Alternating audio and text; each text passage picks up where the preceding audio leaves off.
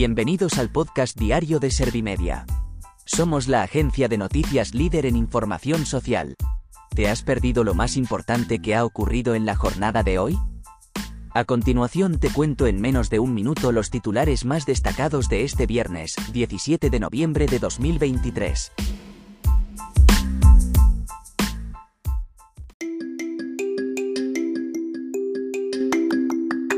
Pedro Sánchez promete el cargo de presidente del gobierno ante el rey.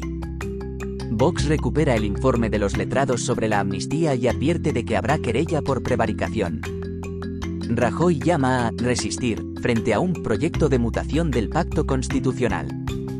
Sumar ofrece a Podemos que Nacho Álvarez sea ministro a cambio de unidad y Belarra replica que su opción es Irene Montero. La plataforma del tercer sector pide a Sánchez la reforma del artículo 49 de la Constitución.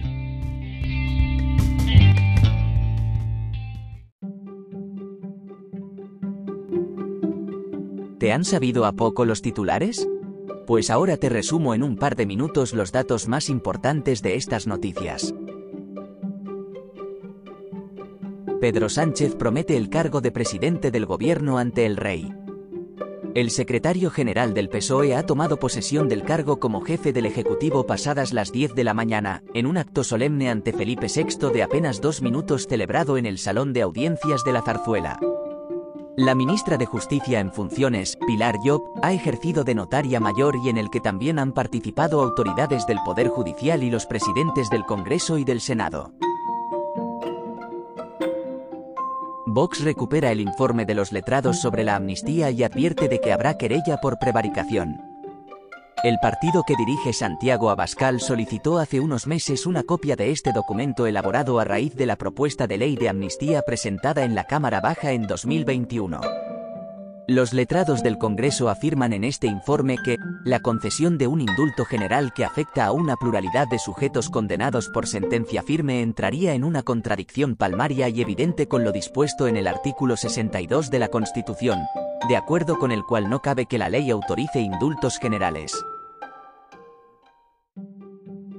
Rajoy llama a resistir frente a un proyecto de mutación del pacto constitucional.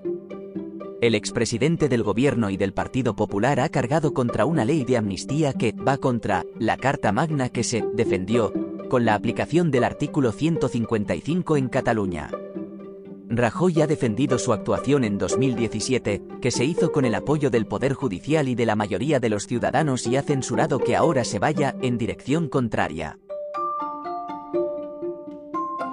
Sumar ofrece a Podemos que Nacho Álvarez sea ministro a cambio de unidad y Belarra replica que su opción es Irene Montero. La secretaria general de Podemos ha criticado que Sánchez y Díaz hayan filtrado esta oferta al tiempo que se la comunicaban y ha reiterado que a los ministros de Podemos los elige Podemos. Belarra ha afirmado que la apuesta de su partido es seguir transformando la sociedad con el feminismo desde el Ministerio de Igualdad encabezado por Irene Montero. La plataforma del tercer sector pide a Sánchez la reforma del artículo 49 de la Constitución. El presidente de esta organización, Luciano Pollato, ha verbalizado su esperanza de que el nuevo Ejecutivo desarrolle un intenso paquete de políticas sociales y de inclusión y que tenga en cuenta y facilite la participación del tercer sector como interlocutor fundamental.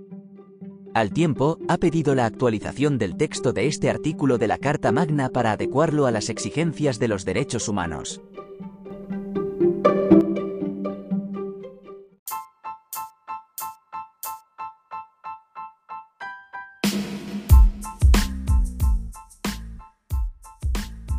Gracias por escuchar los titulares de la jornada en este podcast de Servimedia. Como habrás notado, soy una inteligencia artificial que está aprendiendo a contar las noticias más relevantes de cada jornada. Poco a poco iré mejorando. Gracias por confiar en mí y gracias por informarte con Servimedia. Servimedia, líder en información social.